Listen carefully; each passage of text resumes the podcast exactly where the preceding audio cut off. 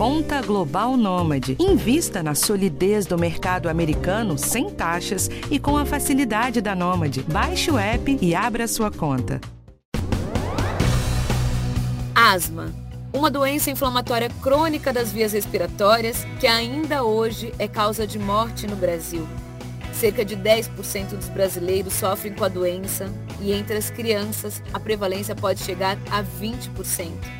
De acordo com a Associação Brasileira de Alergia e Imunologia, a maioria das mortes provocadas pela asma em países pobres e em desenvolvimento ocorre por falta de tratamento. Por que ela piora no frio e quais são os gatilhos das crises? Asma é a mesma coisa que bronquite? Quais os riscos de abandonar o tratamento? Para falar desse assunto, a gente recebe o Dr. Gustavo Van Dalsen, alergista e imunologista, coordenador do Departamento Científico de Asma da Associação Brasileira de Alergia e Imunologia. Eu sou Valéria Almeida e esse é o podcast do Bem-Estar. Doutor Gustavo, bem-vindo. Obrigado pelo convite. Para começar, doutor, o que gera asma? A pessoa já nasce com a doença ou desenvolve por estar em contato com algum elemento desencadeador? É uma mistura dos dois, né? A gente tem um fator genético importante, mas o desenvolvimento da asma é uma mistura de, da genética com fatores ambientais, com que a pessoa entra em contato, as infecções respiratórias que ela tem durante a vida. Uh, então, é uma mistura das duas coisas. Uma pessoa pode ter a primeira crise de asma já na vida adulta, doutor? Ou a doença sempre se manifesta na infância? Pode, isso, a asma pode começar em qualquer idade da vida. Ah, é mais comum que a gente comece a ter asma na infância, mas ah, uma parte grande dos asmáticos vai começar a doença na idade adulta, inclusive na, na idosos podem começar a ter asma na terceira idade. Então, isso não, não diferencia. A gente pode começar a apresentar os sintomas em qualquer idade da vida. Então, na verdade, a gente precisa ficar atento em qualquer momento. E aí, quais são os gatilhos? O que, que pode gerar uma crise de asma? É, então, a asma é uma doença crônica do pulmão, né? Ah, na via aérea, dentro do pulmão, existe um processo inflamatório, uma irritação do, desse pulmão, que em alguns momentos vai piorar quando a pessoa tiver contato com alguma coisa que aumente essa, essa inflamação. Ah, o gatilho mais comum são as infecções respiratórias. Então, você está bem, você pega um resfriado, tem uma gripe, e aí começa a apresentar os sintomas. Mas vários é, diferentes coisas, fatores também podem causar as crises de asma, como contato com, com algum alérgeno que você tem alergia, exposição a poluentes, fumaça de cigarro, Uh, alguns medicamentos podem causar também crises de asma, então tem vários fatores, mas o mais importante são as infecções respiratórias. Agora, eu já ouvi falar que refluxo também pode causar asma. É verdade? Isso é mito? O refluxo ele pode piorar a asma, né? Ah, uma das causas, por exemplo, de uma asma que é de difícil controle é a presença de alguma outra doença que não deixa a asma, ou que dificulta o controle da doença. Então, em alguns pacientes que têm refluxo, se o refluxo não for tratado, é mais difícil que a asma seja controlada. Então, na presença de sintomas, e dependendo do tipo de gravidade da asma, a gente deve avaliar isso. Mas não é tão comum, é uma coisa que se tem que pensar, mas não é uma coisa tão frequente. Agora, doutor, como é que a gente diferencia a asma de outras doenças respiratórias? Como, por exemplo, qual a diferença da asma e da bronquite? uma pessoa que tiver sintomas respiratórios que são típicos de asma, né, que são as crises de tosse, falta de ar e do chiado no peito, do sibilo, ah, dependendo da faixa etária, existem outras doenças que o médico vai investigar e vai afastar. Então, isso muda conforme a idade. Se a gente pensar numa criança pequenininha, existem algumas doenças que podem parecer com a asma. Se a gente pensar num adulto, as doenças são um pouco diferentes. Se a gente pegar no idoso, é um pouco mais, são outras doenças que têm que ser pensadas.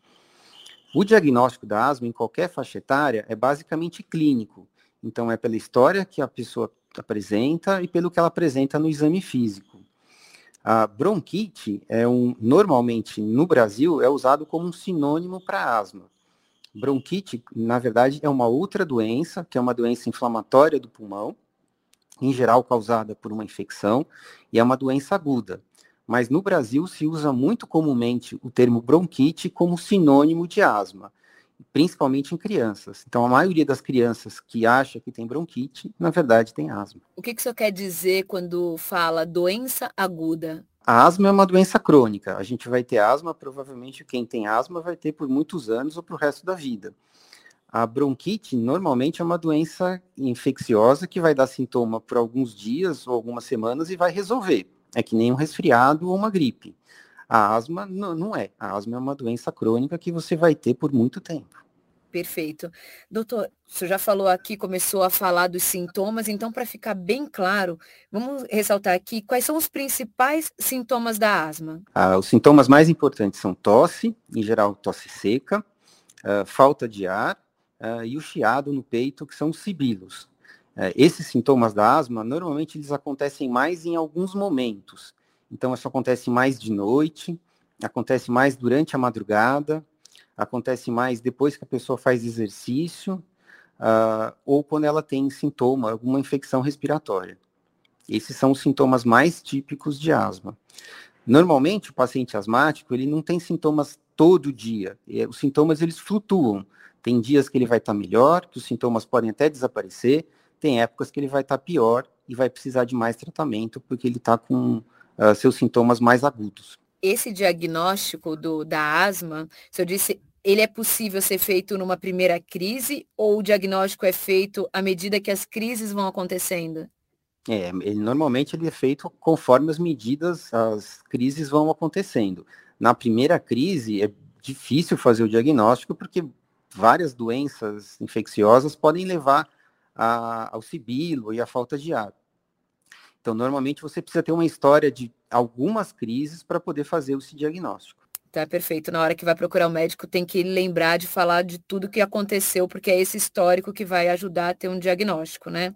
Exatamente. Agora, doutor, por que, que o outono e o inverno são épocas que aumentam as crises de asma? Uh, nessa época do ano, no outono e inverno, vários fatores pioram.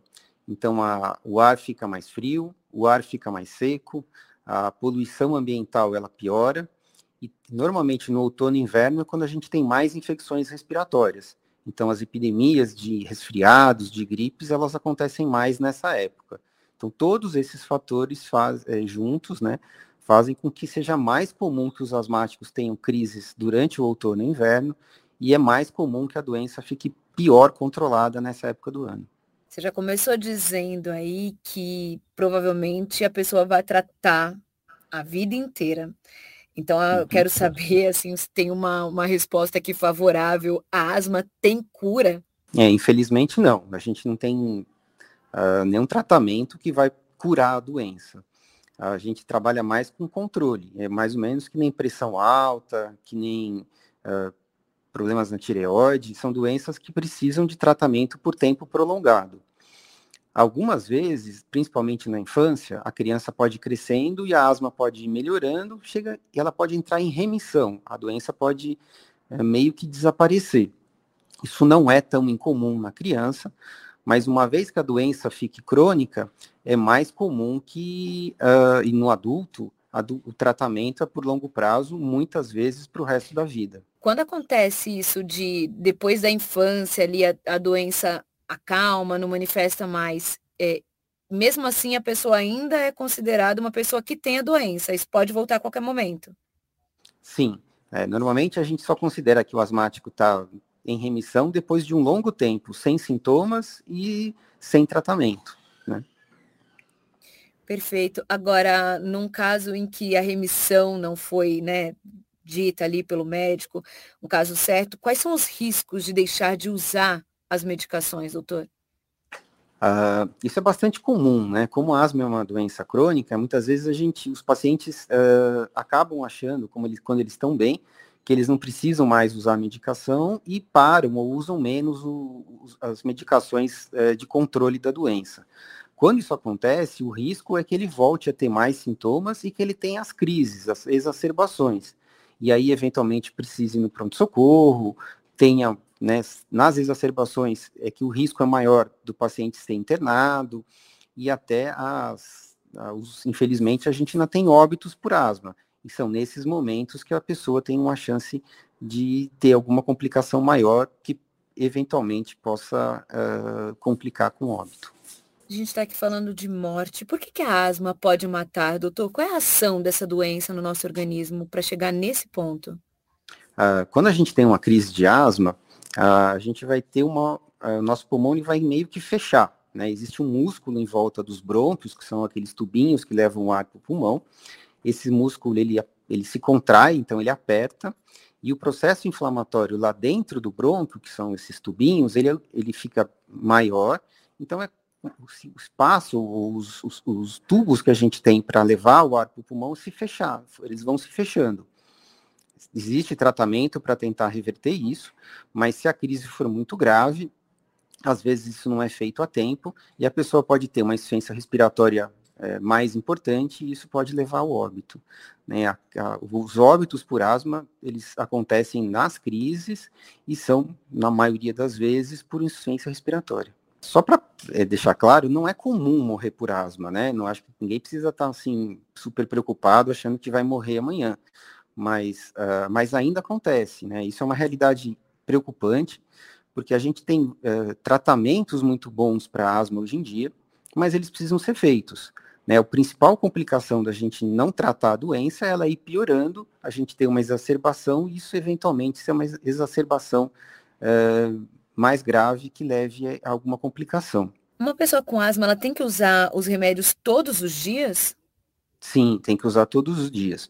O principal medicamento para o tratamento da asma são os corticoides inalatórios, que eles são utilizados em dispositivos, né, em bombinhas ou em, uh, ou em pó. E esses medicamentos têm que ser feitos todos os dias. Na maioria das vezes, mais de uma vez por dia.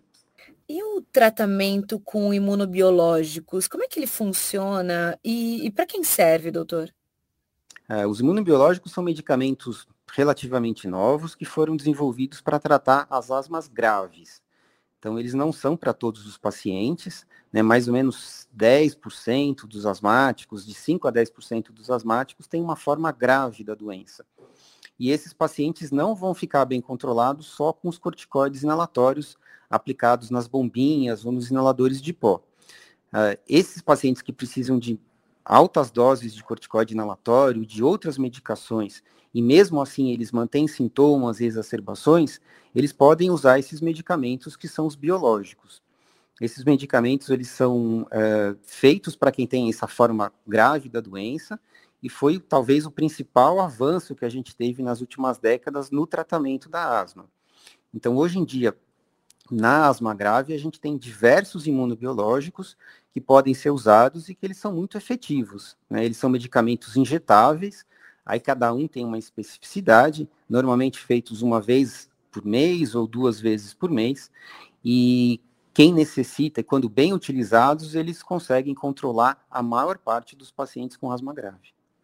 Perfeito. E quais são os tratamentos disponíveis para asma no SUS? Hoje em dia a gente tem bastante coisa no SUS, né?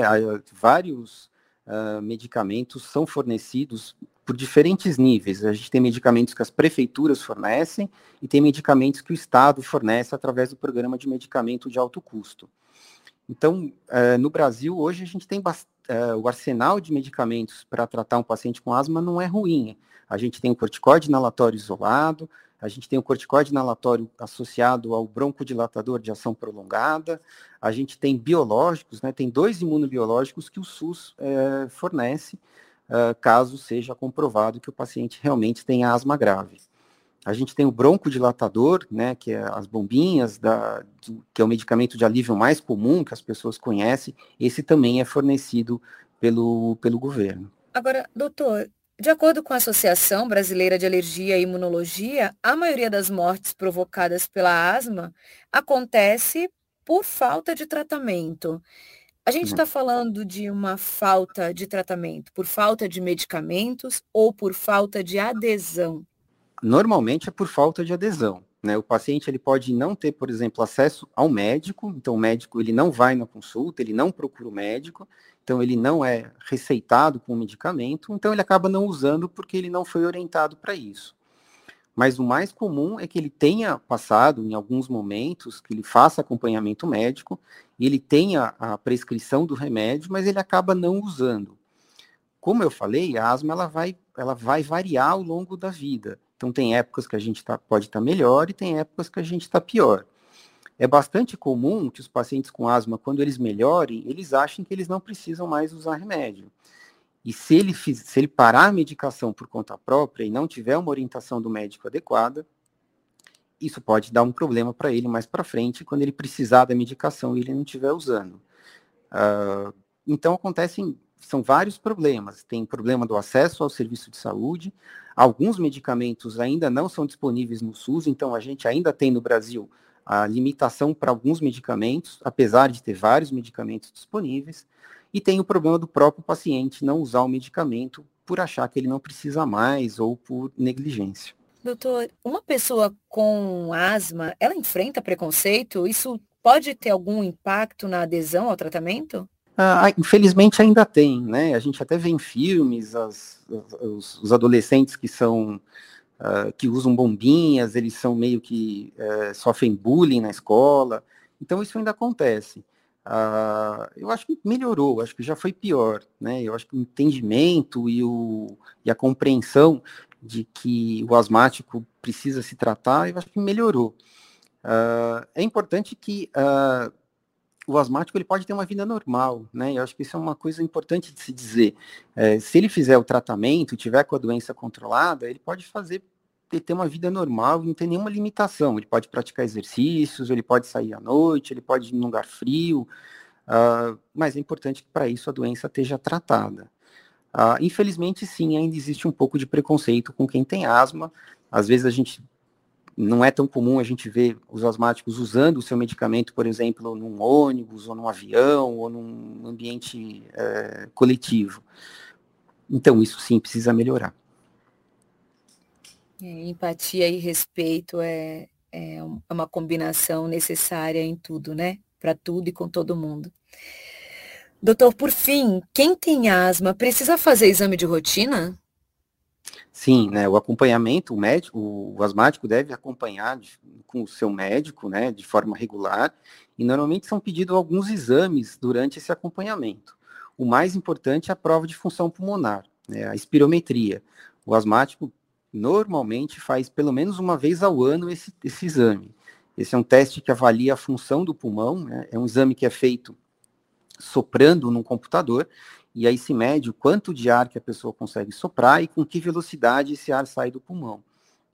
E esse exame dá uma informação objetiva e importante que o médico vai avaliando e seguindo ao longo do tempo. Então, esse é um exame importante de ser feito. Perfeito. Recado dado. Doutor, muito obrigada. Foi um prazer, eu que agradeço. Nós acabamos de ouvir o Dr. Gustavo Vandalsen, alergista imunologista, coordenador do Departamento Científico de Asma da Associação Brasileira de Alergia e Imunologia. Esse episódio do podcast do Bem-Estar foi produzido por Adriana Soderi, gravado por Ana Amélia Bazella, roteirizado e apresentado por mim, Valéria Almeida, editado por Gesiel David e dirigido por Karina Dorigo. Até mais!